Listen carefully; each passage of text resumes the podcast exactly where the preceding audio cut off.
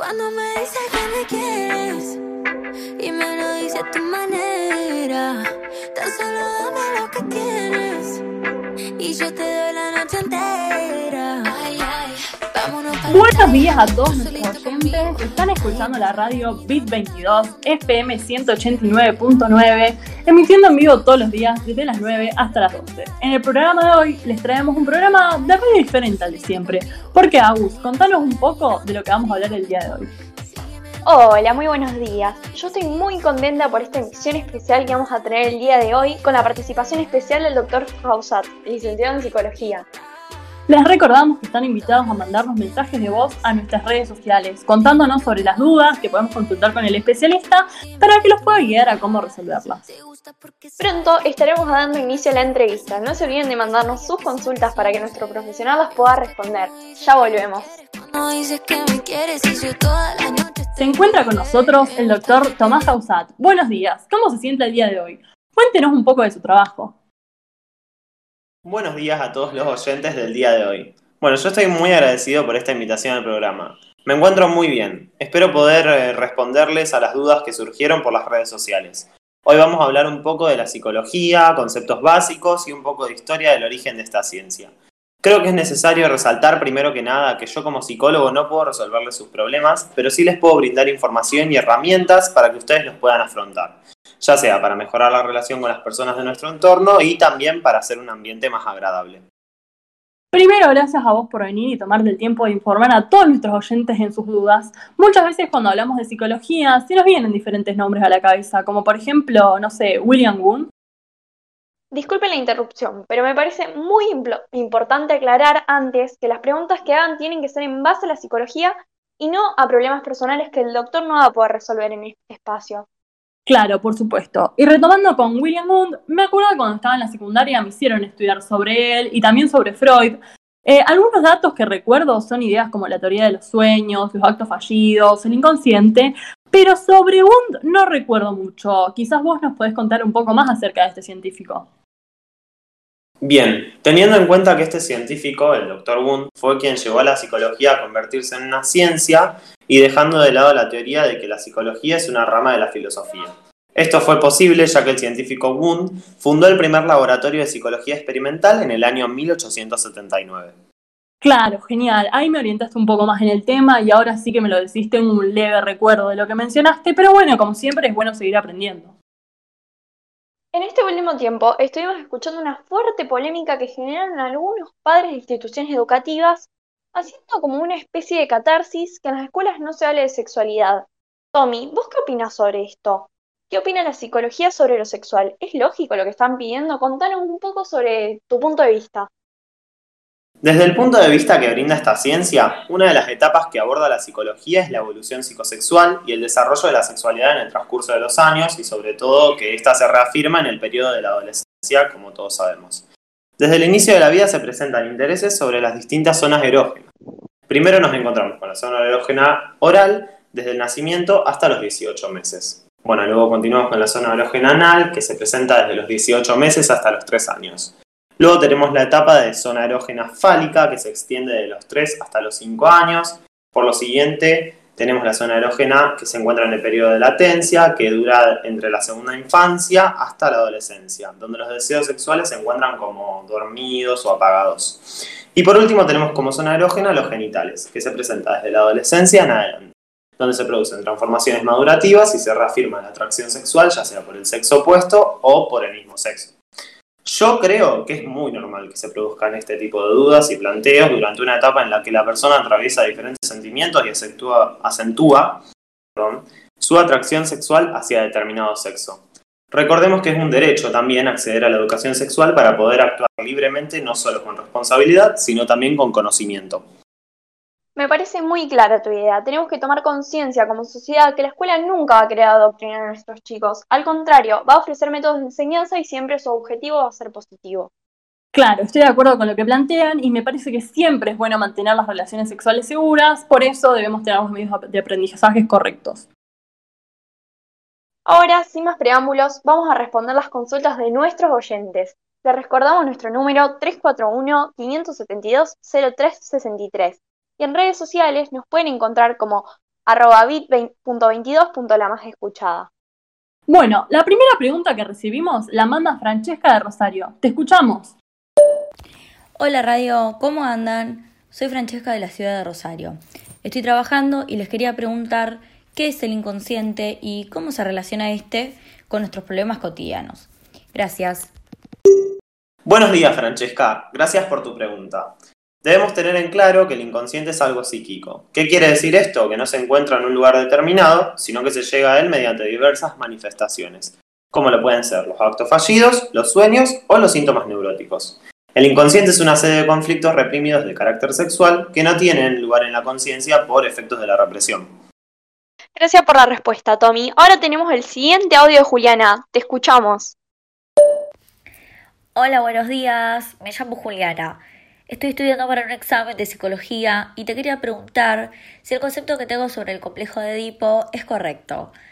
El complejo de Edipo, o también denominado conflicto edípico, hace referencia a un conjunto de complejos de emociones y sentimientos caracterizados por la presencia simultánea de deseos amorosos y hostiles hacia los progenitores. No sé si me faltaría agregar algo eh, o este concepto es correcto y me gustaría que lo pudieras explicar más a fondo. Gracias. Bueno, con el permiso del doctor me gustaría responder esta pregunta, ya que en la, secundaria tuve que estudiarlo numerosas veces y me lo acuerdo de memoria. Tu definición es muy correcta y muy completa, pero estaría bueno explicarlo un poco más. Los sentimientos que se agudizan durante esta etapa son el amor hacia el progenitor de sexo opuesto y también la rivalidad y el rechazo hacia el mismo sexo. Bueno, dada la respuesta de mi compañera, vamos a un corte y ya volvemos. Quédense ahí. Yo te quiero a vos, no para hacer las paces. A mí me gusta todo lo que tú me haces. Me gusta darte celos, pero acéptalo. Que aunque me miren otros, yo te quiero a vos. Vámonos para la playa, tú solito conmigo. Volviendo a la pausa y relacionando la emisión especial del día de hoy, queremos recomendar el libro El Duelo, escrito por Gabriel Rolón que aborda sobre muchos temas que estamos hablando y más. Lo pueden encontrar en su librería más cercana o en formato online en la página www.elduelo.com.ar.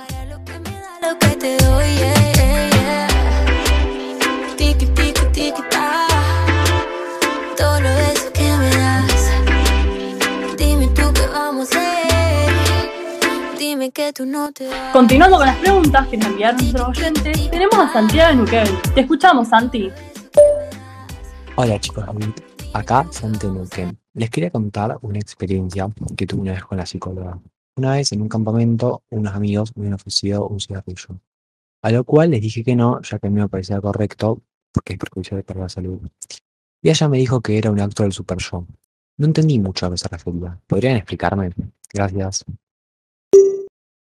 Hola Santi.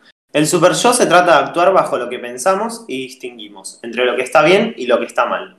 Este concepto se puede decir que es el que nos enseñan nuestros padres cuando somos chicos, y es lo que va a impedir que actuemos bajo el deseo de satisfacer nuestro deseo, tal cual como nos lo explica el ello. Tenemos una nueva consulta de Martina. Bienvenida, te escuchamos. Hola chicos, me llamo Martina. Les quería contar que hoy tuve una pelea muy fuerte con mi novio porque estamos en cuarentena y bueno, hace mucho tiempo no nos vemos, discutimos mucho y la verdad que no me siento cómoda, lo extraño y ya no sé qué más hacer. Quería saber si el doctor Hausat me podía ayudar o dar algún consejo para poder hablar con él. Gracias. Hola Martina, te recuerdo que este no es un tema en el que yo te pueda ayudar en este espacio. Te puedo recomendar que visites un psicoanalista, donde allí se tratará el campo de la psicología clínica. Por si no tenés idea de qué se trata esta, es en el diagnóstico, tratamiento y prevención de los problemas que afecten la salud mental, en condiciones que puedan afectar tu bienestar. Se practica este campo en las terapias y en los encuentros con los terapeutas. Bueno, estamos recibiendo muchísimos mensajes de nuestros oyentes. Ahora es el turno de Delphi. Ella nos quiere preguntar algo muy interesante que fue la duda de muchos de ustedes. Hola Radio, ¿cómo están? Soy Delfina y juego al hockey. Les quería contar que hoy en el entrenamiento trajeron a una psicóloga para poder charlar con el equipo. Quería saber para qué podía servir una psicóloga en el deporte, ya sea en el hockey u otros. Gracias, saludos. Hola Delfina, bienvenida al programa. Sobre este campo y respondiendo a tu pregunta, te puedo contestar que los psicólogos en el ámbito del deporte se centran en mejorar la dinámica del juego para que éste se vuelva cómodo y divertido para todos, y se especializa también en evitar conflictos que surjan entre los compañeros y hacer que la relación, tanto entre ellos como con el profesor, sea buena para un mejor desarrollo deportivo. Qué interesante todas las preguntas que surgen y sus respuestas. Después de hablar de la psicología clínica, la psicología educacional y la del deporte, sabemos también que existen más campos como estos en los que se involucra la psicología y nos gustaría saber un poco de qué se tratan. Sí, nos encontramos con otros campos de psicología. Entre ellos se encuentran los que ya hablamos, como son la psicología del deporte, psicología clínica, psicología de la gerontología y después tenemos la psicología judicial o forense, que se encarga de atender a los ciudadanos que están en conflicto con la ley. Luego tenemos la psicología institucional, que es la encargada de controlar que los roles se desarrollen como corresponde. Debe evaluar también si los objetivos se cumplen o no, si el clima afectivo dentro de la institución favorece el bienestar general y particular. Por otro lado, tenemos la psicología educacional, que se encarga del funcionamiento de las relaciones entre los distintos miembros de las instituciones educativas. También, bueno, resuelve las dificultades que surgen para estudiar y se encarga también de que haya dinámica en los grupos escolares. Y por último, tenemos a la psicología laboral, que analiza e interviene en las múltiples situaciones vinculadas con el trabajo y bueno, los procesos psicológicos que se establecen entre las personas y en su contexto laboral. Bien, cerrando con este tema del día de hoy y dada la respuesta al último audio que hemos recibido, queremos despedir al Dr. Hausat y darle las gracias absolutas por atender a nuestro programa y resolver las dudas que fueron surgiendo durante el transcurso de la emisión. Muchas gracias a ustedes por darme el lugar y el tiempo para dar a conocer un poco más sobre este tema. Espero que lo charlado el día de hoy haya sido interesante para todos y que haya informado a los que nos están escuchando en este programa. Hasta luego. Sabemos que el problema que estamos afrontando y estamos viviendo en los tiempos de hoy es tan aterrador y arrasa con todo el mundo. Hemos visto aumentos de casos de suicidios o también noticias en las que se comprueban que la pandemia ha generado fuertes conflictos en la población. Sobre todo, ha impactado en niños y en personas ancianas, las cuales se busca prolongar y mejorar su calidad de vida. Queremos incentivar a todos que se cuiden, se mantengan seguros en estos tiempos tan difíciles, para que todos se laven bien las manos, cuiden y ayuden a las personas que más lo necesitan, mantengan la distancia, siempre al salir a la calle el uso de cubrebocas es obligatorio y busquen algo para hacer que les interese, les, divierta, les haga feliz y encuentren la forma de este conflicto no los tire tan abajo. Saludos, nos despedimos con mi compañera y nos encontramos en la próxima emisión. Muchas gracias, nos cuidamos entre todos.